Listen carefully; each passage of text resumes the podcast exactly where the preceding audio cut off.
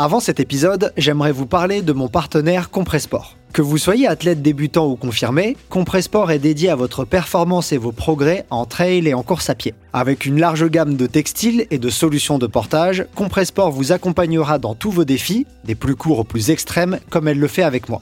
D'ailleurs, j'aime beaucoup leur nouvelle Pro Marathon Sox V2. Elles sont incroyablement légères et conçues pour réduire les frottements, les irritations, les ampoules et la surchauffe des pieds. Très confortable avec une boîte à orteils ergonomique et de nombreuses zones de ventilation, j'apprécie surtout les structures antidérapantes placées derrière la voûte plantaire et les protections du tendon d'Achille. Elles vont m'accompagner sur la saison qui arrive. D'ailleurs, j'ai obtenu pour vous les frais de port gratuits sur votre prochaine commande sur le site Compressport avec le code CM en majuscule 0324. CM 0324. Il est valable jusqu'au 31 mars 2024. Allez, place à l'épisode.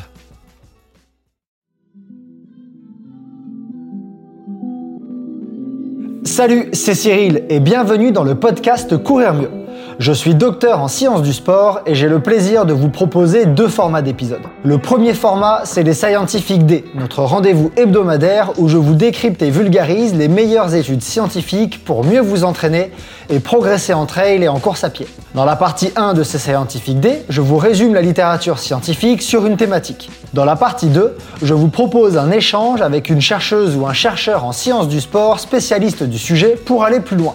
Le deuxième format, c'est les Courir Mieux Rencontres, notre rendez-vous mensuel dans lequel je pars à la rencontre d'athlètes et d'entraîneurs pour comprendre leur approche de l'entraînement et de la performance et recueillir leurs conseils. Ces regards croisés nous aideront eux aussi à nous entraîner et progresser en trail et en course à pied. J'en suis convaincu. Nous nous retrouvons donc 5 fois par mois.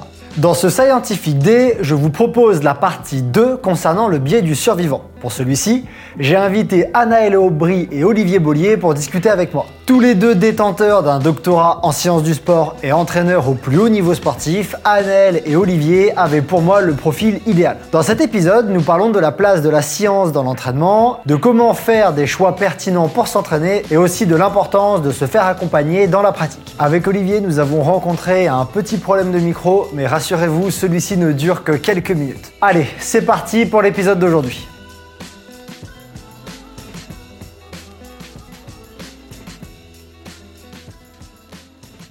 Salut à tous, bonjour aux auditeurs et bonjour Anaël et bonjour Olivier. On se retrouve aujourd'hui pour l'épisode sur le biais du survivant partie 2 où euh, j'ai le plaisir d'échanger avec Olivier Bollier et Anaël Aubry sur cette thématique-là et où on va essayer de discuter un peu euh, tous ensemble de bah, qu'est-ce que la science peut nous apporter dans notre métier d'entraîneur, dans notre approche de l'entraînement.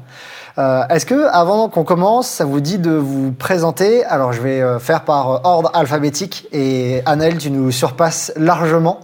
Est-ce que tu peux te présenter rapidement aux auditeurs qui te connaissent pas? Ouais, écoute, avec plaisir. Je vais, vais pas faire tout le, tout le CV, ce serait trop long et je pense que les, auditeurs veulent surtout échanger, enfin, en tout cas, se nourrir de nos échanges. J'ai commencé par, le, par le biais de l'entraînement, je pense comme beaucoup de, de jeunes passionnés qui sont passés par STAFS, des BPGEPS, etc. Euh, pour mettre ensuite un pied dans la science à l'INSEP, euh, où, je collaborais principalement avec Yann Lemer. Je pense que ça parlera à beaucoup de monde, ou ceux qui n'ont pas leur nom auront au moins son application en tête. Euh, et du coup, j'avais euh, un double rôle à l'époque, mais qui, je pense, va, va, va nous permettre de discuter aujourd'hui. Euh, où certes, je faisais de la recherche, mais à l'époque, de la recherche qui visait à répondre à des questions d'entraîneurs ou d'athlètes. Donc cette, cette thèse, elle était financée par par la Fédération de triathlon, française de triathlon, donc auprès des équipes de France olympique. Et puis bah, dans ce cadre-là, euh, on va dire ma principale autre casquette a été d'accompagner euh, les entraîneurs et les athlètes euh, de ces équipes de France et d'autres équipes de France, dont, on parlera peut-être sur certains exemples. pour n'en citer qu'une, c'est principalement l'équipe de France d'eau où j'ai le, le, plus collaboré surtout avec eux. Et puis d'autres. Et puis ensuite, je suis parti dans des sports pro à l'issue des Jeux de Rio, différents types de sports, même si j'ai majoritairement été dans des sports d'endurance, mais pas que. donc peut-être que encore une fois, on en parlera. Euh, avec surtout le, le, le rôle d'accompagner, de structurer euh, ces projets. Euh, donc certes avec ma casquette de scientifique, mais aussi avec ma, en tout cas, en essayant d'avoir la capacité à comprendre le terrain, ses besoins et, du coup aller au-delà des, écrits scientifiques pour des personnes qui sont pas forcément sensibles à ça, mais malgré tout d'être le plus, fin possible. Et puis depuis, depuis l'an passé, je réentraîne au quotidien. Alors l'an passé avec Pierre-Ambroise Boss, puis depuis sur d'autres projets. Donc pour, parler que de cette casquette, ces casquettes-là. donc du coup, je, navigue entre la science et le terrain régulièrement depuis, bah, depuis trois Olympiades, grosso modo. Euh, et puis d'autres petites casquettes, euh, mais ça sera peut-être pas l'objet d'aujourd'hui. Merci beaucoup. J'en place une que tu as oubliée. Euh, Anaël, tu écris des articles pour Le Pape, des articles de vulgarisation ou de conseils sur l'entraînement que moi je prends toujours énormément de plaisir à lire. Donc si jamais les auditeurs veulent aller y jeter un œil, je vous les recommande vivement. Je les trouve vraiment très intéressants. ouais, merci Cyril. Et je dis juste un mot là-dessus. Hein. Certes, c'est peut-être plus de, notre temps d'écrire des longs articles. On va faire des vidéos très courtes maintenant sur les réseaux, et moi le premier. L'idée au travers de ça, elle est de, vulgariser, de faire de la pédagogie, et, comme tu as commencé à le dire en introduction tout à l'heure, euh, euh, de bien comprendre que c'est pas la science ou le terrain, mais qu'on a clairement à prendre des deux côtés. Olivier, à ton tour, je te laisse nous, dire qui tu es. Euh, Olivier Bollier, moi ces 20 ou 25 dernières années, j'ai été préparateur physique principalement dans les sports individuels, voire exclusivement dans les sports individuels, et principalement sur les Jeux d'hiver. En parallèle de ça, euh, j'avais soutenu une thèse de doctorat il y a aussi une vingtaine d'années. Euh, moi, je suis parti de la recherche scientifique et académique pour deux raisons. La première, c'est que j'aurais fait un universitaire très médiocre, pour être tout à fait honnête. Et, euh, la seconde raison, c'est que j'ai voulu voir les résultats euh, de mon travail euh, quasi instantanément sur mes sportifs. Et avec la recherche, on, peut tous, sauf voir des choses instantanément sur ces sportifs. Ce qui fait que ces deux raisons m'ont poussé, une fois mon doctorat terminé, euh, à retourner sur le terrain, ce qui m'a permis quand même d'obtenir une vision de la réalité de la performance complète, ou du moins plus complète avec le travail de terrain et puis quand même en amont ma formation. Plus récemment, sur les réseaux sociaux, maintenant, je partage euh, et je vulgarise pas mal d'études scientifiques, euh, ce que j'ai pas fait justement pendant 20 ans. J'en parlais assez peu. Et là, euh, il y a un retour actuellement vers cette activité-là, puisque j'ai limité maintenant mon activité de préparateur physique à, peu près trois athlètes que je suis par an, euh, pas plus. Merci Olivier pour ta présentation. Je le résume en deux mots, mais le but n'est pas de me présenter longtemps, mais au cas où il y a des personnes qui n'aient jamais écouté ce que je produis avant, euh, je me présente en deux secondes. Moi, je m'appelle Cyril, euh, j'ai la structure, enfin le, voilà, on va dire la structure courir mieux. J'ai été académique pendant trois ans. Après une thèse en STAPS, j'ai été prof maître de conf pendant trois ans avant de démissionner, ce qui n'est pas le parcours le plus classique quand on devient maître de conf. Généralement, on le reste. Et bah, du coup, je me suis dit que j'allais pas le faire. Et euh, à la base, j'avais rien à voir avec l'entraînement et, euh, la, et, le, et, le, terrain et la performance. Et c'est que depuis quelques temps que je me suis revenu vers quoi mieux, que j'ai commencé en tant que pratiquant de trail à manger de plus en plus d'articles liés à la course à pied au trail euh, depuis euh, un an et demi, deux ans, jusqu'à ce que en fait maintenant je fasse que ça et, et que j'ai lancé l'activité. Donc, euh, je vais essayer de parler avec euh, cette casquette maintenant plus de à la fois chercheur, ce que j'ai pu vivre, et à la fois euh, maintenant entraîneur, puisque j'ai quelques athlètes que, que j'entraîne également. la première question que je voulais vous poser, et je voulais qu'on parte avec cette, cette cette orientation-là, puisqu'en fait, les personnes, elles ont certainement entendu déjà la partie 1, donc elles savent ce que je pense, moi, du biais du survivant. C'est selon vous, je vais vous laisser répondre euh, dans l'ordre que vous voulez. Euh, est-ce que je peux euh, demain, bon, je suis trailer moyen, hein, je m'entraîne une dizaine d'heures par semaine. J'ai vu là que récemment, Kylian Jornet, il avait fait 3 heures de 30-30 sur piste, du travail fractionné en 30 secondes, 30 secondes, 3 heures sur piste. Est-ce que je peux utiliser ce type de séance Est-ce que je peux me l'appliquer selon vous Est-ce que je peux refaire la même, la même séance Et est-ce que je peux attendre les mêmes bénéfices de ce que Kylian a fait Puisque c'est un champion, s'il l'a fait, c'est peut-être que c'est la voie vers, le, vers la performance on, va mettre un ordre pour répondre, comme ça on se regardera pas en, chien de faïence. Euh, euh, ok, je, je vais répondre en premier alors. Euh, oui, tu peux, mais tu vas pas faire long feu. Donc, tu peux le faire une fois, tu peux le faire deux fois, mais c'est très clairement pas tenable dans le temps. Parce que tu penses qu'il y a un écart trop grand entre mon niveau de performance et le tien D'une part, et il y a un, écart trop important entre vous, tout simplement génétiquement, tu vois. C'est comme si un mutant voulait enfin, un humain voulait battre un mutant, quoi. Tu vois, dans les films de super-héros, il n'y a pas beaucoup de chance, à part Batman, qu'un humain sans super pouvoir puisse battre un mutant, quoi. Ouais, bah, je pense tout à fait pareil. Et euh, tous les deux, hein, vous avez et on a, si on, le fait de façon différente et à des niveaux différents, euh, des activités sur les réseaux et, ou dans la vulgarisation. Et, je t'apprends rien, Cyril, sur le fait que on va beaucoup mettre en avant des choses qui font le buzz. Euh, et donc typiquement, tu vois, tu me l'as appris. Hein, je l'avais même pas vu passer cette info. Euh, mais j'imagine à quel point ça a pu faire du buzz. et des fois, et pour autant, régulièrement, j'entends des voilà, quand je vais être formateur, Anel, tu penses quoi de ça? Anel, qu'est-ce que tu ferais avec ça? Et à chaque fois, ma réponse, ça va toujours être bah attends, pose-toi deux secondes et, et, que tu sois très terrain ou très science ou les deux, euh, bah, prends un peu de hauteur tout ça. Et est-ce que ça te paraît là-dessus, pardon, est-ce que ça te paraît plausible? Et là où je suis, je suis Olivier, c'est que euh, tu prendras 99,9% sur personne sur 100 et encore, je pense que j'aurais presque pu dire 0,99999. Euh, euh, cours 3h30 sur une piste et je pense que tu vas vite arrêter de t'entraîner pour faire une écho ou autre chose. donc voilà, il faut un petit peu, un petit peu être réaliste. Et puis, et puis la seconde chose, c'est moi, tu me dis ça, la première chose que j'ai envie de demander, c'est d'appeler Kylian et de savoir euh, au-delà de sa capacité à soutenir 3h30 sur une piste, est-ce qu'il était, est-ce qu'on parle du même 30-30, tu vois, ne serait-ce que ça? Euh, Moi, quand j'entends 30-30, euh, je pense aller grossièrement à du 110% de VMA. ça doit être un, mutant, comme le dit Olivier, je suis pas sûr qu'il tienne 3h ou 3h30 à 110% de VMA. donc voilà, tu vois, on peut déjà soulever deux points essentiels. Quasiment personne pourrait tenir autant de temps à allure soutenue sur une piste. Et même lui, je pense, n'est pas l'allure que l'on entend sur un 30-30. Donc, euh, donc attention. Il y a un écart, euh, c'est un, point que je soulevais en tout cas dans la première partie. Il y a un écart des fois entre ce qu'on entend des légendes et ce que les légendes ont réellement réalisé. Euh, J'ai pas l'info pour la séance de 30-30, mais euh, un exemple que je donnais, c'était, vous en avez, vous en connaissez certainement des mythes comme ça, mais le mythe de Kylian Jornet qui a gagné l'UTMB 2008 sans boire ni manger. Il y a plein de personnes qui racontent ça en disant bah moi non plus j'ai pas besoin de manger sur 24 heures d'effort parce que Kylian il l'a fait en 2008 sans manger. Et en fait, plein de personnes connaissent ce mythe qui est en fait faux et qui, en réalité, il n'a pas mangé sur les parties en autonomie. Et il a mangé au ravitaillement. Et c'est devenu, bah, il n'a pas mangé pendant la course. Donc, euh, je pense que tu soulèves un point important là, Anaël, d'écart qui peut exister entre euh, ce qu'on entend, 3 heures de 30-30, et ce qui a réellement été fait. Complètement. Et bah, d'ailleurs, euh, l'exemple que tu donnes, maintenant que le trail est, est, plus médiatisé, il suffit de voir sa victoire il y a deux ans, où moi j'ai suivi ça de très loin. il avait l'air de bien se gaver au ravitaillement. Donc, même s'il mange peut-être pas ou boit pas entre les ravitaillements, euh, je pense pas qu'il manque de glucides euh, vu ce qu'il s'ingurgite.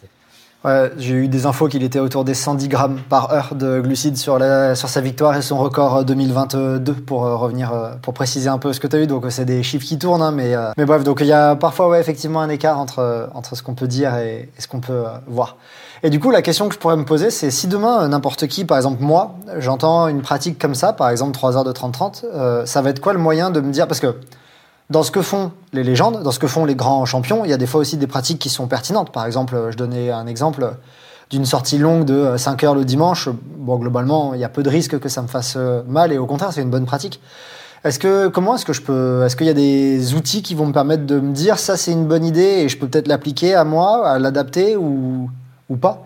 Et comment je peux essayer de trouver des pistes pour me dire bah ça c'est une bonne idée, ça c'est peut-être une mauvaise idée. La bonne idée c'est d'avoir un coach quoi, tout simplement parce que le problème c'est que l'écrasante majorité des pratiquants de compète euh, s'auto-entraînent. Euh, donc euh, ils ils sont pas armés aussi passionnés soient-ils, ils sont pas armés pour avoir les tenants et les aboutissants que ce soit sur le terrain ou scientifiquement. Donc la meilleure chose à conseiller aux gens, c'est d'investir une partie de leur argent sur un coach. Et ça, c'est euh, à la fois hyper reposant pour euh, le cerveau des, des gars et aussi euh, le meilleur investissement qu'on peut faire, il est toujours sur soi-même parce que ça, les impôts peuvent pas nous, nous prendre une portion de ce qu'on investit sur soi. Donc voilà, le meilleur conseil, c'est d'avoir un coach. Ouais, et puis bah alors je pense pareil qu'Olivier, mais je vais, du coup je vais, je vais, je vais, je vais rebondir dessus pour pour argumenter encore plus. Euh, au-delà des compétences que pourrait avoir l'entraîneur euh, via ses diplômes et son parcours. Euh, bah voilà, là, tu nous interrogeais beaucoup finalement, Cyril, sur l'interrogation de ce qu'on fait, la remise en question, la réflexion, etc. Et au-delà des, des, compétences du coach, bah, peut-être que finalement, à deux, on sera meilleur que tout seul. et des deux côtés. voilà, moi je pense qu'un entraîneur, si on le challenge, c'est le meilleur moyen euh, qui nous entraîne pertinemment euh, dans l'utilisation, dans la personnalisation, et puis qu'on le fasse aussi réfléchir finalement. Donc on va tous se tirer vers le haut. Euh, donc au-delà de, au-delà de ses, de ses diplômes et de ses compétences, je pense que c'est le meilleur moyen justement soi-même d'éviter des erreurs et d'être meilleur encore une fois à deux, parce que quand on a un regard extérieur sur ce qu'on fait, euh, voilà, il va peut-être nous dire attends, mais là les 3 heures de 30-30, euh, non parce que. Mhm. Et la discussion va faire que ah ouais, ok, maintenant euh, avec deux cerveaux, j'arrive à une conclusion qui semble beaucoup plus claire et, utile pour moi. C'est vraiment quelque chose de récent, je trouve, l'auto-entraînement. ma génération, moi j'ai 46 ans, ma génération de, compétiteurs, c'était très rare de voir des sportifs de compète qui s'entraînaient tout seuls. C'est très très rare. Euh, la plupart des gens s'entraînaient en groupe d'entraînement. Et c'est quelque chose de récent. Je suis pas sûr que ça soit l'évolution récente la plus euh, intelligente euh, en ce qui concerne l'entraînement. Je rebondis sur un truc que Anaël a dit qui me paraissait pertinent, c'est que en, dehors de ça, les 3 heures de 30-30 de Kylian, pour reprendre cet exemple hein, que je vais utiliser en filigrane tout le long, mais on pourrait prendre n'importe quel exemple, peu importe les 3 heures de 30 ans de Kylian, euh, ils lui sont peut-être pas sortis de l'esprit euh, comme ça un matin en un claquement de doigts. C'est probablement une décision commune avec la personne qui participe à son entraînement. Comme euh, la décision de, certains entraînements de la plupart des champions sont en fait la décision de eux et leur entraîneur. Donc il y a déjà deux cerveaux qui ont amené à la prise de décision du comportement numéro 1 qu'on aimerait peut-être reproduire. Donc peut-être qu'il en faut un deuxième pour, pour se confirmer que nous aussi on veut le reproduire. Quoi. Et, ouais, je suis assez d'accord avec toi, Olivier, sur le fait que euh, l'auto-entraînement, c'est très récent. Ça dépend des sports, je pense également. Il y a plein de sports où ça se fait pas. Euh, il y a plein de sports où ça se fait euh, beaucoup et je pense que c'est lié aussi au fait que maintenant on peut trouver beaucoup d'informations sur comment s'entraîner et, et, des fois qui seront super pertinentes. Hein. Il, y a, il, y a, beaucoup d'infos qu'on va trouver qui seront pertinentes et qui nous correspondront plus ou moins, mais ne seront pas forcément délétères. Moi, il y a aussi ça qui me qui me soulevait des questions dans euh, les idées, c'est qu'au final, tu fais une sortie de 4 heures euh, comme Blandini Rondelle, bon, c'est pas très grave. Par contre, tu commences à aller sur d'autres comportements, par exemple 3 heures de 30-30, par exemple certains régimes ou par exemple certaines autres pratiques, euh, quelles qu'elles soient. Bah, tu as aussi un côté délétère ou risqué derrière. Et ça, ça demande à être questionné, je pense. Ouais, ouais, bah, ça va faire la suite de ce que tu dis. Alors, moi, c'était sur l'entraînement, exemple de Kylian, mais ce sera la même chose sur, sur des régimes, de la récup, ce que tu veux. Là où l'exemple de Kylian est très facile à justifier, hein, c'est que sa carrière commence à être extrêmement longue. Euh, je pense pas qu'on puisse dire qu'il n'est pas performant et qu'il continue pas à progresser. En tout cas, il régresse pas à minima. Mhm. Euh, et je crois pas qu'il se blesse tant que ça. Euh, ça lui arrive, hein, mais vu les charges qu'il se met, il se blesse pas beaucoup, visiblement. Euh, et donc, voilà, je vais pas apprendre à Olivier ou à toi que il y a sans doute énormément de progressivité dans ce qu'ils font. je pense pas qu'ils sortent un truc du chapeau tous les matins. Mhm. voilà, comme tu l'as dit, je pense qu'il est arrivé à cette séance avec beaucoup de choses en amont. Euh, et qu'aussi euh, il a un tel bagage que euh, s'il veut continuer à progresser, il est dans l'obligation d'aller chercher de nouveaux leviers. mais les gens se rendent pas assez compte que je me rends pas compte l'âge qu'a Kylian, il est autour des 40 ans, non, série Ouais, 36, 38. Voilà, il a percé très très jeune. les gens et, et il s'entraînait déjà dur quand il était enfant. Les personnes ne se rendent pas compte de tout ce qu'il a déjà en stock entre guillemets, tout ce qu'il a déjà exploré et qu'aussi il doit être extrêmement robuste à la charge. Euh, voilà, tu parles là du coup principalement des sports d'endurance. Moi aussi, j'ai pu voir chez des athlètes champions olympiques, champions du monde, des choses qu'on verrait pas aux quatre coins de la rue. Mais parce que, encore une fois, euh, il faut voir ce qui est fait depuis des années et que euh, si on veut continuer à se challenger, stresser l'organisme, on est obligé d'aller sur des choses qui paraissent exceptionnelles, mais qui ne le sont pas forcément parce qu'un mois plus tôt, bah, c'était la même chose, un petit cran en dessous finalement. Euh, il y a un point qui, moi, personnellement, me semblait être une réponse à ces pratiques, des fois, qu'on voit euh, à ce biais du survivant et à ces pratiques qu'on peut voir des fois qui sont un peu atypiques et qu'on aimerait s'appliquer à soi-même, comme par exemple les 3 heures de 30-30 ou n'importe quoi d'autre. C'était en fait la littérature scientifique euh, qui est euh, peut-être euh, des fois je trouve un rempart à certaines choses puisque comme elle se base sur plein de gens qui ont été testés sur un protocole, elles vont pouvoir dire bah en moyenne de manière générale ça a l'air d'être une bonne idée ou ça a l'air d'être une mauvaise idée et je me disais bah c'est peut-être déjà un premier rempart. Et donc je voulais aborder avec vous la question comme vous avez cette casquette entraîneur et chercheur ou en tout cas pied dans la recherche, Selon vous, euh, qu'est-ce que ça peut être les bénéfices ou les avantages d'appuyer son approche de l'entraînement, de l'ancrer dans la littérature scientifique? Qu'est-ce qu'on peut en retirer ça comme, euh, comme bénéfice? Et après, on viendra peut-être sur les points négatifs de, cette approche-là ou d'utiliser la littérature. Mais tout d'abord, euh, qu'est-ce que ça peut être les bénéfices selon vous de, s'appuyer sur la littérature pour entraîner des gens? Alors, si la question c'est pour des entraîneurs ou si la question c'est pour des pratiquants, la réponse est très différente. Le truc, c'est que pour un pratiquant, sauf s'il a une formation scientifique, il n'est pas beaucoup plus avancé d'avoir euh, accès à des articles scientifiques parce qu'ils sont en anglais, parce qu'ils sont pas si faciles que ça à lire pour quelqu'un qui n'est pas, ben, qui est pas formé. Donc la plupart du temps, ça vire au sketch, c'est-à-dire que les gens euh, euh, trouvent un abstract ou une, traduction, une traduction d'abstract, c'est-à-dire de résumé de l'étude, et ils retirent que euh, une phrase de la conclusion, et, ça tourne au sketch parce que ça peut refaire un petit peu euh, une punchline comme la punchline de, des 30-30, mais version recherche, quoi. Donc, pour les pratiquants, je suis même pas sûr que d'ancrer sa pratique dans la science, ça soit et réaliste et possible, pour la raison que je viens de donner. Après, pour un entraîneur, c'est autre chose. Effectivement, un entraîneur, sauf s'il est vraiment old school et euh, pur jus terrain avec finalement euh, beaucoup d'expérience, mais quelqu'un d'assez réfractaire à, la science, on en a rencontré, peut-être moins maintenant, mais il y a 10 ans ou 20 ans, on en, croisait des entraîneurs nationaux, des entraîneurs de, haut, vol, qui avaient jamais ouvert un, bouquin de physio et ils s'en portaient pas plus mal. Hein. Euh, hormis ce cas de figure-là, qu'on voit de moins en moins, là, effectivement, à mon avis, c'est les deux faces d'une même pièce. D'un côté la science ou la recherche scientifique, ce qui n'est pas la même chose, et de l'autre côté, le terrain. Ouais, ouais, complètement. Euh, après, euh, finalement, euh, pour moi, tu vois, je pourrais un petit peu prendre la suite d'Olivier sur ce que je disais tout à l'heure avec le, le, pratiquant qui va s'appuyer sur un entraîneur euh, et, et, et, on va limiter la prise de risque. Bah, euh, déjà, la première chose pour moi, être curieux de la science, c'est qu'on va être curieux sur des questions. Ça ne veut pas dire que tout sera juste dans la science, ça ne veut pas dire que tout sera justifié. Comme l'a dit Olivier, il va falloir aller plus loin que l'abstract. Et je pense qu'Olivier, comme moi, on a creusé beaucoup de sujets en sciences et que dès qu'on creuse, sur un, dès qu'on creuse un sujet, pardon, on va écarter beaucoup plus d'études qu'on en gardera. Pour autant, en 2023, il n'y a quand même pas beaucoup de sujets qui ne sont pas documentés. Euh, il en reste encore, hein, qui le sont peu, hein, mais pas tant que ça.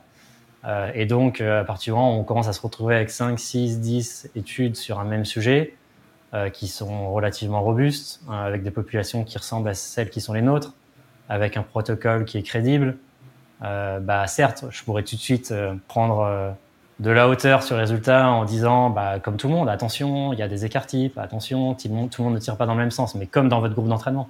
Tout le monde ne va pas répondre de la même façon à une augmentation du volume, à, l'entraînement en musculation, etc. Pour autant, si sur allez, 5 études de 10 personnes, soit 50 personnes, sur un même sujet, sur un protocole très rigoureux, etc., euh, si on voit que dans l'ensemble, tout le monde tire plutôt dans le même sens, déjà, ça va quand même nous renforcer, euh, je pense, euh, dans, nos pratiques, dans notre façon de voir les choses. Et puis derrière, évidemment, rien remplacera le terrain d'autre part. Parce que comme tu l'as dit, Cyril, un homme n'est pas une femme, un jeune n'est pas un ancien, un débutant n'est pas quelqu'un d'expérience, etc., etc. Mais ça va venir clairement renforcer nos pratiques ou pas, être plus serein dans ce qu'on fait, être plus fin, euh, par contre, là où je suis, euh, je suis complètement Olivier, c'est qu'on ne s'invente pas euh, euh, lecteur de science et surtout euh, capable de, de, tirer les bonnes et les mauvaises choses des, articles. Ce que tu viens de dire, ça me fait penser à quelque chose, à Naël, c'est l'idée que dans les études, tu as, alors effectivement l'écart type, la moyenne vers où tout le monde tire, etc.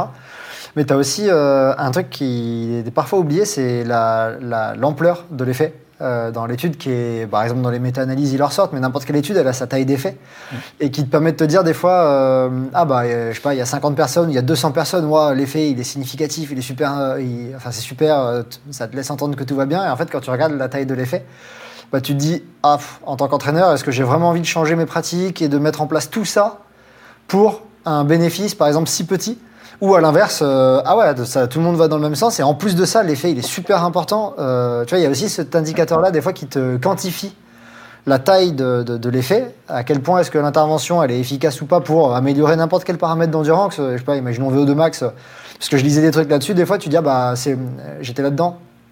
Ah bah c'est significatif, super. Ah mais l'amélioration en fait, elle est toute petite. Est-ce que j'ai vraiment besoin? Est-ce que je peux pas choisir en tant qu'entraîneur avec euh, la science derrière moi? Je peux pas choisir un autre protocole qui aura une taille d'effet euh, bah, encore plus grande parce que les deux seront efficaces. Mais il y en a peut-être une qui aura encore plus d'effet sur mon athlète que, euh, celui que je viens de voir. Donc ça, je trouve que c'est aussi un élément important. Ça permet un peu de quantifier l'ampleur d'un effet, on va dire. Bah, je trouve, tu vois, dans, dans, ce que tu dis, que ça montre encore à quel point c'est compliqué. Parce que non seulement euh, il faut être capable de la lire, l'étude, mais en plus, même si tu es capable de la lire, dedans, il y a des sous-couches quoi, d'emmerdement. Et, là, c'est un bon exemple, parce que même s'il y a des choses qui, statistiquement, euh, apparaissent, ça peut finalement apparaître à, un niveau qui mérite pas qu'on qu'on chamboule tout le, tout le système.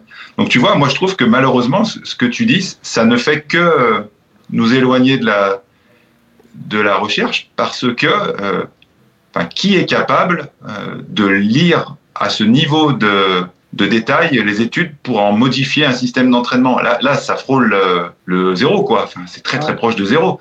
Donc euh, moi, quand, quand j'entends ça, je comprends pourquoi euh, les entraîneurs, certains se braquent vraiment contre ça, parce que même en voulant bien faire, plus tu creuses, euh, plus plus plus faut creuser et plus et moins c'est certain. Donc euh, moi je trouve que c'est décourageant, tu vois, plus que autre chose. Ouais, après tu as certaines formations ou certaines tu vois par exemple maintenant tu as de plus en plus de, personnes qui se qui, qui s'avancent au sport scientist et je pense que c'est justement le, bon terme, tu vois, la personne qui a justement les compétences scientifiques de euh, j'ai l'impression que c'est vraiment ça en tout cas le, le rôle du sport scientist c'est de faire le lien entre science et euh, sport et d'essayer de connecter les deux pour dire ok la littérature montre ça le sportif a besoin de ça l'entraîneur a besoin de ça comment est-ce que soit je suis les deux et dans ce cas-là j'essaie dans, ma, dans mon cerveau de jouer les deux rôles et de les connecter soit euh, je collabore avec une équipe je suis le sport scientist et il y a l'entraîneur et comment est-ce que nous deux on peut mettre en commun les l'approche très terrain et l'approche très science pour peut-être euh, trouver un espèce de mélange qui soit pertinent. Quoi. Je sais pas ce que tu en penses, Anaël, euh, parce que toi, tu as cette casquette un peu. Ouais, ouais, ouais, mais justement, euh, on, on, est beaucoup critique depuis le début avec Olivier, et les gens vont dire qu'on est très négatif, mais je pense que ça va être pour en ressortir euh, beaucoup de positifs en conclusion. Euh, bah, je vais tout de suite être réaliste hein, sur le fait que c'est un job qui est avant tout anglo-saxon euh, et qui, est, qui sera souvent en France l'apanage de, de, très grosses structures très riches. Alors, on le voit de plus en plus dans le foot, dans le rugby, pour ne citer que ces sports-là ou le vélo maintenant. Ouais, euh, donc finalement des sports à gros enjeux avec des millions qui sont mis sur la table et où du coup on se dit bah tiens si je paye un mec euh, qui arrive à faire le lien entre les deux peut-être qu'on limitera un peu la prise de risque, il fera le lien entre le terrain et, euh, et les aspects médicaux, entraînement, etc. Euh, donc euh, là où je suis réaliste, c'est que je pense que parmi les personnes qui vont nous écouter, très peu euh, auront la chance ou pas d'ailleurs de collaborer avec ce type de profil. Euh, et donc là où je suis Olivier, c'est qu'il va falloir euh, voir ce qui est le mieux pour euh, moi-même, pour moi-même si je suis entraîneur, et, euh, et y aller step by step. Ouais, moi par exemple, si je pouvais rebondir sur quelque chose qu'on a beaucoup dit en amont, je cite souvent sur le webinaire parce que je sais que ça parle aux gens et qu'il est tellement extrême dans le dans le, le ressenti des gens. Je vais citer Philippe Lucas avec qui j'ai collaboré très longuement. Euh, je vais le citer parce que tout le monde sait qu'il n'a pas fait d'études dans le sport, tout le monde sait qu'il sait pas c'est quoi la science et qu'il connaît aucun mot scientifique. Tout le monde sait qu'il a énormément testé pendant longtemps et que les athlètes qui ont eu les premières années, jamais ils aimeraient le recroiser parce qu'il a tellement testé qu'il en a plus euh, cassé qu'emmené vers le haut des premières années. Toujours est-il que euh, par essai-erreur et capacité à, à analyser ce qu'il fait, euh, il fait partie des entraîneurs que j'ai croisés sur lesquels euh, j'ai moins eu le besoin euh, d'aller me justifier par la science. Alors lui est, est passé directement par le terrain et que par le terrain. Euh, il arrivera peut-être moins à mettre des mots qui nous vont nous parler, je sais pas, l'entraînement polarisé, l'entraînement par bloc, etc. Pour autant, euh, bah, je pense qu'on peut faire un compris entre tout ça. Et, et, là où je vous suis tous les deux, et moi le premier, euh, il est dur de faire le, le tri parmi toutes ces infos, qu'elles soient sur les réseaux, qu'elles soient dans la science, qu'elles soient sur le terrain. Mais déjà, euh, attachons-nous à faire les bases. Personnellement, je pense que justement, là où vous l'avez dit, hein, parfois on peut se cacher derrière la science ou se cacher derrière ce que font des élites sans prendre le temps d'analyser que dans le sport que je maîtrise plutôt bien dans le sport dans lequel je suis diplômé. Est-ce que déjà les bases sont bien faites? Est-ce que j'arrive à emmener mes sportifs derrière moi sur les bases avant de commencer à me questionner sur des choses beaucoup plus poussées? Et du coup, rien ne m'interdit pendant ce temps-là et ces premières années de me questionner, de lire, d'essayer de comprendre, de discuter, d'échanger. Voilà, je pense que vous ne me contredirez pas sur le fait que euh, si on formalise bien les choses, euh, nous les premiers, on répondra à des, jeunes entraîneurs si la question est bien posée et on pourra, euh, faut pas qu'on reçoive 50 messages à la sortie du webinaire, mais, mais c'est un exemple. Euh, et donc voilà, faites bien les bases. Et puis ensuite, euh, peut-être que ça va vous laisser le temps pour mieux euh, comprendre ce qu'est la science et comment on peut s'en servir, pour prendre cet exemple. Et pas simplement, euh, ah bah tiens, je sais pas, moi combien de fois, si on parle que d'entraînement, j'ai vu des études qui vont euh, où on va me dire, oh, t'as vu, Annel, il y a une étude qui vient de sortir, le polarisé, c'est nul, maintenant il faut faire plus que du seuil. Euh, tu ouvres l'étude, c'est des staffsiens qui font 4 heures de sport par semaine, et on parle d'un sport d'endurance, donc quand même un sport, il faut plutôt du volume, et, euh, et le protocole dure 2-3 semaines, donc euh, ils répondent très vite à l'entraînement, ils progressent. Et puis en face, on a un groupe contrôle qui reste à ces 4 heures semaine, qui fait rien de plus. Bon bah ouais, j'ai pas besoin de lire la science pour savoir qu'ils vont progresser. Donc finalement, euh, voilà, soit un peu, comment dire, Là, là, là tu, tu te mens à toi-même et tu te respectes pas en disant ça. Ou alors, j'aimerais pas être entraîné par toi. Donc, je suis un peu brut, hein, mais donc prends le temps d'aller chercher les bonnes études. Et puis, comme l'a dit Olivier, finalement, il en reste pas tant que ça. Ouais. mais ça prend du temps. Et, et, je pense que moi, le premier, je découvre encore des choses sur certains sujets, alors que alors que je pensais, enfin comment dire, de façon très humble, maîtriser certains sujets. Et donc, ça demande vraiment une remise en question quotidienne. Ce que dit Anaël est et ce sur quoi je veux rebondir, c'est parce que depuis le début, je trouve que c'est un peu déprimant ce que je raconte et ce que raconte aussi Anaël. Mais en fait, euh, voilà, la clé de voûte, c'est la, chose suivante, à mon avis. Pour l'écrasante majorité des gens qui nous écoutent, il n'y a pas besoin de se casser le citron pour progresser. Tu vois Et en fait, c'est toujours des mauvaises euh, questions au mauvais moment. Être, ça pourrait être des bonnes questions, mais à d'autres moments de ta carrière. Donc en fait, l'entraînement simple, voire simpliste, convient à l'écrasante majorité des gens pour progresser à un niveau qu'ils imaginent déjà pas. À un niveau hyper satisfaisant, tu peux y arriver avec des choses hyper simples, avec juste un petit peu de, cœur à l'ouvrage et un minimum de, de, raison dans comment tu agences les choses. Mais en fait, le message, je pense, c'est cassez-vous pas la tête, à moins d'aller aux Jeux Olympiques ou de préparer des grosses compétitions nationales, allons peut-être pas si haut. Il n'y a pas besoin de se poser des grandes questions, soit scientifiques, soit même des grandes questions de terrain. Les choses simples aident l'écrasante majorité des gens à progresser à un niveau qu'ils n'imagineraient pas. Si je veux nuancer un poil ton propos, même si je suis majoritairement d'accord avec toi, euh, Olivier, je pense que, en fait, euh, pour la base, pour revenir un peu sur ce que Anaël, connecter un peu ce qu'Anaël disait avec toi, pour la base de l'entraînement, il y a plein de personnes qui déjà progresseront avec des choses très simples avant de se dire, euh, attends, Kylian, il a fait ça, ouais, enfin, ça fait un an que tu cours. Peut-être qu'avant de faire 3 heures de 30-30, tu as besoin d'autres choses, dont par exemple, comme tu viens de le dire, une base avec une structure, juste un cycle d'entraînement qui alterne euh, de la charge, du repos et des choses assez basiques. Et déjà là, tu vas avoir des progrès euh, considérables. Et je pense que quand tu auras construit cette base, pour revenir un peu sur ce que disait Anaël, quand tu auras un peu construit cette base, structuré cette base d'entraînement que tu es capable de tenir régulièrement, tu auras déjà fait des progrès. Et là, si tu veux passer des caps, alors il y aura un besoin de se poser des questions, mais tu commenceras à avoir une telle connaissance de toi aussi, je pense, que tu commenceras déjà naturellement à te dire ah c'est peut-être pas la meilleure des idées euh, ce que ce que ce que je vois par exemple euh, Kylian faire etc. Euh, je voulais me faire l'avocat du diable sur un autre truc, c'est que et là du coup je vais mettre ma casquette d'académicien euh, deux secondes, je la remets euh, deux secondes. C'est qu'il y a quand même certaines formations qui, dans, par exemple dans les STAPS, ont pour but de sensibiliser les entraîneurs le plus possible à la science. Et je reprends l'exemple du master dans lequel j'intervenais de temps en temps, le master EOPS, euh, entraînement, optimisation de la perf sportive. Peut-être celui que tu as fait, euh, Anaël, euh, quand tu étais passé par STAPS, je sais pas. Ouais, ouais, ouais, carrément. Je pense pas dans la, la, même ville, mais oui, carrément. Non, non, mais bon, du coup, j'étais intervenu dedans plusieurs fois et typiquement, moi, j'intervenais dedans parce que j'avais, à la base, moi, j'étais santé, hein, donc j'intervenais pas en tant qu'entraîneur, j'intervenais pas en tant que, et psycho en plus. Donc j'intervenais pas du tout dans ce master-là en tant que je vais vous apprendre à entraîner. J'intervenais en disant euh, Hello les jeunes, comment est-ce que vous allez lire un article? Ok, un article c'est chiant, mais euh, voilà ce que vous pouvez retirer comme info. Ça c'est intéressant, ça ça veut dire ça, ça ça veut dire que c'est important, ça ça veut dire qu'on s'en moque. Et je pense que maintenant c'est quand même euh, une évolution de la formation qu'a pu avoir euh, depuis quelques années de Master EOPS. les Master STAPS sont de plus en plus teintés de cette approche scientifique qui des fois déplaît aux étudiants. Euh, moi, j'avais pas mal d'étudiants justement qui étaient en master et qui disaient non mais on bouffe des articles tout le temps euh, et le, le, les réponses des directeurs de master des, des facs où j'ai travaillé, c'était euh, ouais c'est le but du master. Si tu veux pas bouffer d'articles, bah c'est qu'en fait il te faut une licence. Donc ils étaient un peu tranchés là-dessus. Donc maintenant j'ai quand même espoir que certaines formations comme ça aident un peu plus à digérer la science un peu casse-noix pour reprendre tes propos Olivier que j'ai des casse-couilles, moi. Tu veux me reprendre Cite-moi correctement, s'il te plaît. Très bien, un peu casse-couille. Euh, euh, voilà, donc euh, je voulais me faire un peu l'avocat du diable là-dessus deux secondes. Et du coup, ça m'amène directement à une question que je me posais. Vous, est-ce que vous, imaginons, il y a des athlètes, des entraîneurs, des coachs qui nous qui nous écoutent là, donc pas les pratiquants, mais vraiment des personnes qui interviennent avec des athlètes et qui se disent, j'aimerais bien rajouter cette casquette à, à mes compétences parce que toutes les formations sont pas scientifiques. Je prenais l'exemple des STAPS, euh, c'est une formation scientifique parce que ça passe par un UFR. UFR, euh, c'est unité de formation de recherche, donc bah ça passe par un bout de recherche, donc euh, bah, c'est teinté à cause de là où ça se passe. Mais il y a d'autres formations pour être coach, et t'es pas obligé de faire STAPS pour être entraîneur. Et il y, a y a plein d'entraîneurs super forts même qui sont jamais passés par par STAPS. Admettons, je crois que c'est l'exemple du BPGEPS. Hein. Il me semble que BPGEPS c'est pas trop ancré dans la littérature scientifique, c'est pas en tout cas l'approche du diplôme. Si un, des, si un entraîneur comme ça euh, souhaite rajouter cette casquette, est-ce que vous, vous avez connaissance de formations qui aident à aller vers ce type de compétences? Moi, je connais pas de formation privée, donc hors STAPS, ouais, continue, qui, qui, qui, te donne les clés, euh, les clés dont, dont, tu parles, à ma connaissance. Je sais pas, Anel. Bah, c'est le que je gère.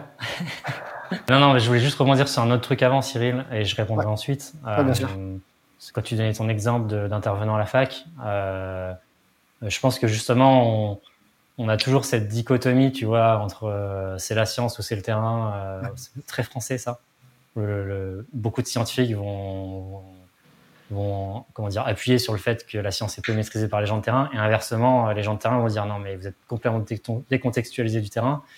Et là où je suis, tes jeunes, tes jeunes étudiants, euh, c'est qu'il y, y a, vraiment une frontière entre les deux. Enfin, il y a une, une espèce de balance. Euh, et que l'exemple que j'ai dit tout à l'heure sur un, exemple à la con pour, pour, pour se faire la suite du casse-couille, euh, bah de, voilà, mon exemple d'un protocole au seuil, voilà, bref, quel, que soit l'exemple. Euh, moi, j'ai trop croisé de jeunes professionnels qui soit vont s'appuyer sur la science, soit sur le terrain, mais du coup, qui du coup sont complètement déconnectés de l'un ou de l'autre.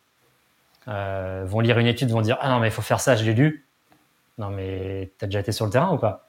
Et inversement, voilà, l'inverse, tu, tu, as déjà les exemples en tête. Et, et du coup, je pense qu'il y a vraiment cette obligation, de mon point de vue, à ce que nos, nos jeunes stapsiens, euh, même si c'est pas dans leur euh, dans leur cursus, qui se forcent à faire des stages, à bouffer des stages. Et si c'est pas des stages, c'est euh, travailler dans un petit club du coin, etc. Parce que ça reste la meilleure formation pour euh, pour tester les choses, essayer les choses, quel que soit le public. Et puis finalement, là, la science va prendre du, va prendre beaucoup de relief, beaucoup de, va beaucoup les aider parce que ah bah tiens, ça marche pas, tiens, il faut que je me questionne sur ce sujet, etc. Je pense que c'est vraiment important quand on est un jeune étudiant ou un jeune professionnel de d'aller beaucoup sur le terrain, mais en même temps de ne pas faire que du terrain, surtout en ouais. 2023. Ah bah du coup, alors je me permets juste de rebondir, je suis désolé, mais parce que ouais, c'était quelque chose qui me tenait énormément à cœur avec les étudiants, c'était quelque chose sur lequel j'insistais beaucoup. Euh, je leur disais à tous, quelle que soit la formation master, j'intervenais énormément en master, donc j'ai cet exemple. Euh, je leur disais, moi, là, on est dans une salle de cours, je suis chercheur. Je ne, c'est pas moi qui vais vous donner les billes de terrain. Donc moi, je suis là pour vous donner de la littérature, pour vous donner des évidences de ce qui semble être le mieux, pour euh, voilà, vous apporter des billes scientifiques. La fac, elle vous donne des, des conventions de stage. Les structures, elles vous accueillent. Vous pouvez faire autant de stages que vous voulez quand vous êtes étudiant. Vous pouvez faire des stages facultatifs en plus. Vous pouvez faire des stages qui durent deux jours. Enfin, vous, la, la, la faculté a justement cet euh, avantage de, de, de faciliter l'accès aux structures. Et même, par exemple, tu as deux jours de vacances, tu as un week-end prolongé. Tu peux faire une convention de stage facultatif pour aller euh, trois jours dans une structure. Et donc, s'il y a des jeunes stapsiens qui nous écoutent, en tout cas, bah, là, je, je le transmettrai au plus grand nombre. C'est faites des stages en plus. La fac, elle est là pour vous apporter les billes euh, scientifiques le terrain, bah, ce sera apporté par le terrain. Et du coup, pour être le meilleur du monde, euh, le, pour pas avoir le cul entre deux chaises, mais vraiment réussir à connecter les deux, je pense que pendant la formation, essayer de faire le plus de stages comme ça et de voir le plus de situations différentes, en plus de ça, de diversifier les contextes où on intervient, ce sera peut-être quelque chose qui parlera, enfin, qui aidera à, progresser, je pense. Ouais, et puis pour, pour clôturer le sujet, euh, je pense que je, je sais qu'Olivier en parle souvent et moi aussi. Euh, euh, déjà, notre, notre, quel que soit notre métier dans le sport, on sait très bien que c'est saturé. Donc, le meilleur moyen de se créer des opportunités, c'est de bosser sans trop se poser de questions au début de notre carrière euh, pour se créer du réseau, des opportunités. Et puis, bah, voilà, tant que tu es sur des stages, tant que tu es encadré, etc., tu prends pas tant de risques que ça. Par contre, tu vas te crédibiliser euh, parce que tu vas maîtriser des sujets, tu vas les, les tester, les corriger. Et puis, bah, quand les, les, les, les vraies opportunités arriveront, tu seras beaucoup plus crédible que si tu n'avais fait que le BP ou que de la science. Et donc non non, bah pour euh, finir de vous répondre, parce que c'est pas pas l'objet du jour, hein, mais mais oui, on, a mis en place une formation il y a dix ans maintenant à transfert. Euh, euh, et certes, on va pas, comme le disait Olivier, lire des articles et, et, et, apprendre à les maîtriser par cœur. Par contre, voilà, les intervenants, je pense qu'ils vous parlent, hein, des gens comme Yann, comme Aurélien, comme Jean Bonamorin, Aurélien Broussal, etc. En tout cas, on essaye au maximum d'avoir des intervenants qui soient soit des gens de terrain comme Aurélien, mais qui sont en capacité de justifier leur choix mmh. et ou euh, comment dire les différents chemins possibles ou des gens comme Jean Benoît qui est un bon exemple qui va être à la fac mais qui met le pied sur le terrain tous les jours euh, et qui du coup quand il va vous parler d'une étude il va tout de suite avoir la capacité à vous dire euh, voilà voilà ce qu'on peut en retenir voilà ce qu'on peut pas en retenir si on parle d'un autre sport c'est différent etc etc je suis pas là pour je suis pas venu pour en faire de la pub mais malgré tout je pense que se, se nourrir de ce type de personnes permet d'avoir de, cette capacité à faire le lien entre la science et le terrain et de le faire justement. Il y a un point, euh, il y a une phrase que tu viens de soulever que je trouve hyper importante et je voulais rebondir là-dessus si tu me permets. Euh, tu viens de dire juste être capable de justifier nos choix et ça, des fois, je trouve que pour refaire, pour reconnecter au tout début de la raison de notre réunion euh, aujourd'hui, c'était un peu ça en fait que je voulais discuter en filigrane sous ce biais du survivant qui était une bonne excuse pour pour en parler. C'est l'idée de des fois pouvoir justifier ses choix et alors je suis peut-être un peu trop prudent, mais tu vois quand j'ai un athlète que j'entraîne et que je lui propose un programme, des fois je me disais j'ai quand même une espèce de d'obligation, de, de, responsabilité un peu morale en me disant Putain, ce mec qui m'a sélectionné, euh, il y en a 60 de coach, il s'est dit bah, je vais le faire avec Cyril. C'est pour ça que moi j'avais une tendance, j'ai quand même une tendance souvent à me réappuyer en me disant bon ok c'est quoi les bases par exemple scientifiques, c'est quoi les bases de la physio? Et après on verra comment on affine ça parce qu'en fait ça me permet de justifier mes choix comme tu viens de le dire, d'être capable de dire bah je fais pas ça parce que j'ai vu une vidéo farfelue sur internet ou parce que il y a un champion qui a dit que euh, il mangeait je sais pas quoi, comme Courtenay, il mange des cheeseburgers au ravito et il court vite. Du coup, je le conseille à d'autres athlètes. J'avais l'impression que justement cet ancrage scientifique me permettait de justifier mes choix. Et après, ça ne veut pas dire que je reste ancré là-dedans, mais c'est un bon fondement, je trouvais, pour. Euh, non, non, écoute, euh, je suis content que c'était plus que j'ai dit ça parce que ça me tient à cœur.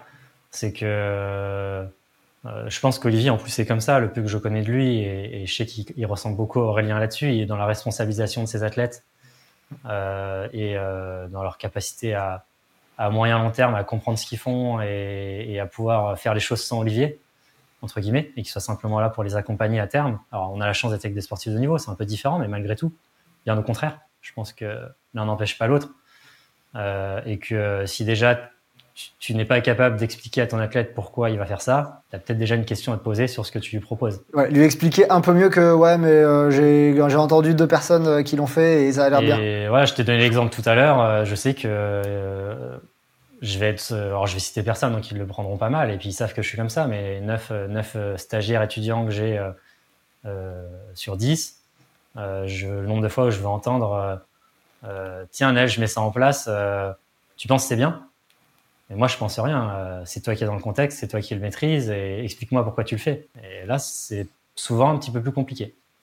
Euh, et ça ne veut pas dire qu'on peut tout maîtriser euh, de but en blanc quand on a 20 ans. pour autant, il me paraît difficile, moi, dans mon, de mon point de vue, voilà, on fait du service à la personne, quel que soit le niveau de nos athlètes, quelle que soit leur implication. J'aurais du mal, tu vois, d'envoyer des séances copier-coller où j'ai vu à droite à gauche, sans être sûr de moi, quoi. Et, encore une fois, ça, c'est. Encore une fois, je citerai personne. Mais quel que soit le niveau des athlètes, c'est des choses qu'on peut croiser. Je pense que Olivier rebondira ou pas dessus, sera d'accord ou pas. Pas besoin de parler d'athlètes d'un niveau, euh, disons, faible. Croiser ça, bien au contraire. Il y a un dernier point que je voulais soulever, euh, parce qu'en fait, euh, qui, me semblait important, c'était un peu dans les limites des fois. alors, on en a déjà soulevé quelques-unes, hein, mais dans les limites qu'il pouvait y avoir dans la littérature, puisqu'elle apporte des réponses des fois à certaines choses, mais des fois, non. Et peut-être que vous aurez envie de, répondre, de rebondir là-dessus, mais euh, moi, il y a un truc qu'il faut que, je trouve qu'il faut pas oublier, c'est que comme la littérature, elle donne juste des grands axes très généraux.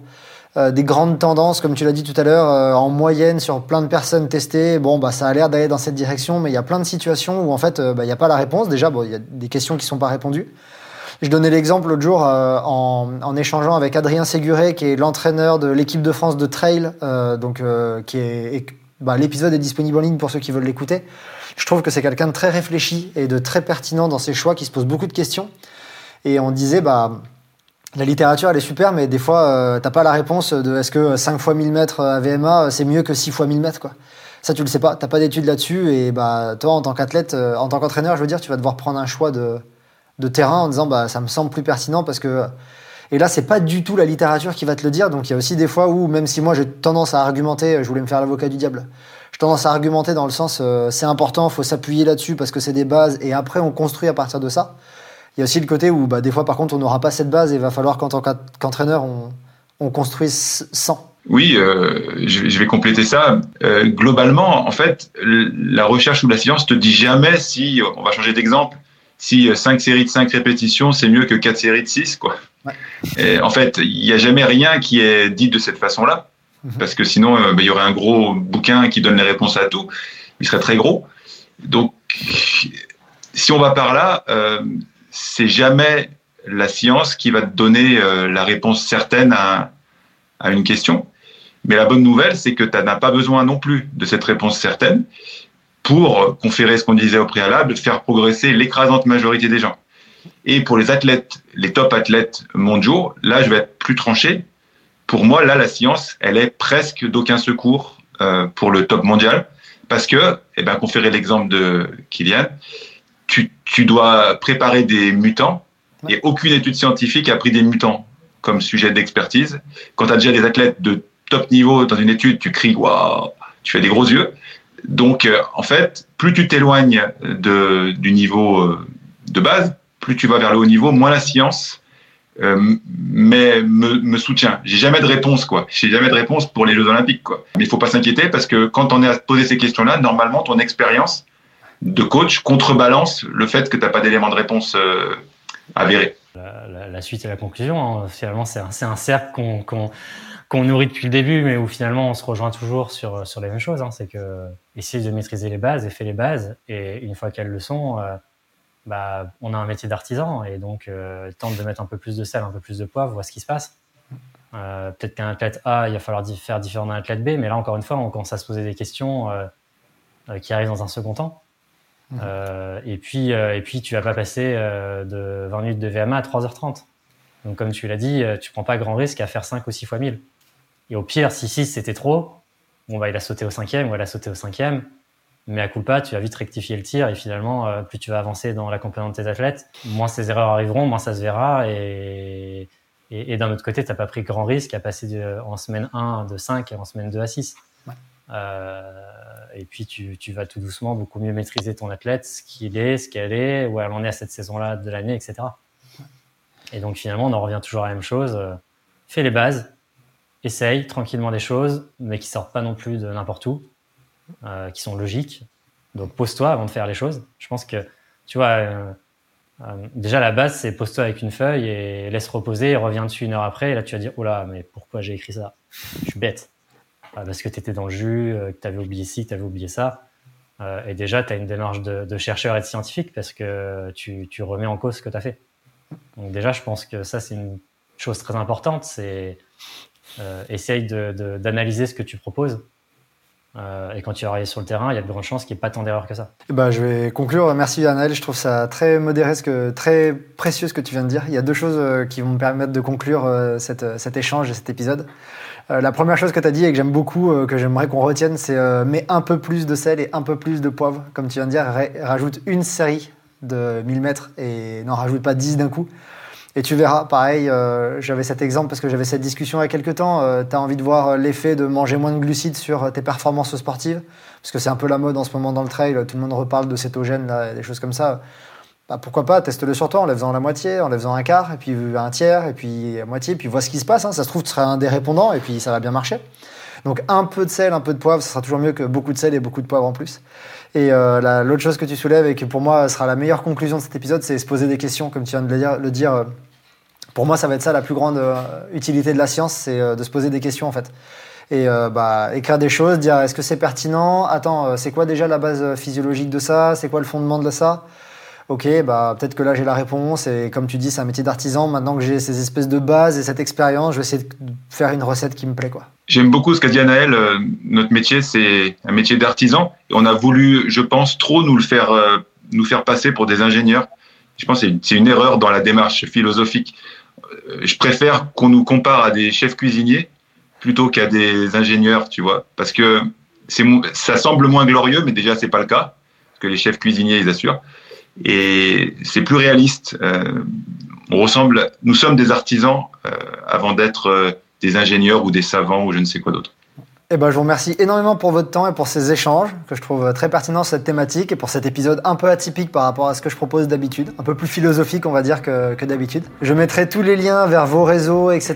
dans la description. Vous pourrez retrouver le travail d'Anaël et de Olivier dans, tous ces liens qui sont présents. Et merci encore une fois pour votre temps et votre expertise. À bientôt. À bientôt. Salut. Voilà, c'est tout pour l'épisode d'aujourd'hui. J'espère que son contenu vous a plu et vous a permis de mieux comprendre pourquoi s'entraîner comme une championne ou un champion n'est pas forcément la meilleure des idées. Je remercie encore une fois du fond du cœur Anaël et Olivier pour leur temps et pour leur expertise. C'était un plaisir pour moi de discuter avec eux. Vous pouvez retrouver tous leurs réseaux dans la description de cet épisode. Si vous souhaitez soutenir mon travail, je vous invite à noter le podcast Courir mieux sur votre plateforme d'écoute préférée. Cela vous prendra quelques secondes mais aura un impact considérable. Et pour vous assurer d'être au rendez-vous à chaque épisode, je vous invite aussi à vous abonner. Vous pouvez également rejoindre Courir mieux sur ses autres réseaux comme Instagram et YouTube. Je vous invite aussi à vous rendre sur le site courirmieux.fr où vous retrouverez ce Scientific Day version écrite avec les citations des études scientifiques auxquelles j'ai fait référence dans cet épisode. Sur le site, vous trouverez également les tests matériels que je réalise et les accompagnements sportifs que je propose. Tous les liens sont dans la description. Merci infiniment pour votre écoute et votre soutien. Vos messages font chaud au cœur et sont un véritable moteur. A très bientôt pour un nouvel épisode.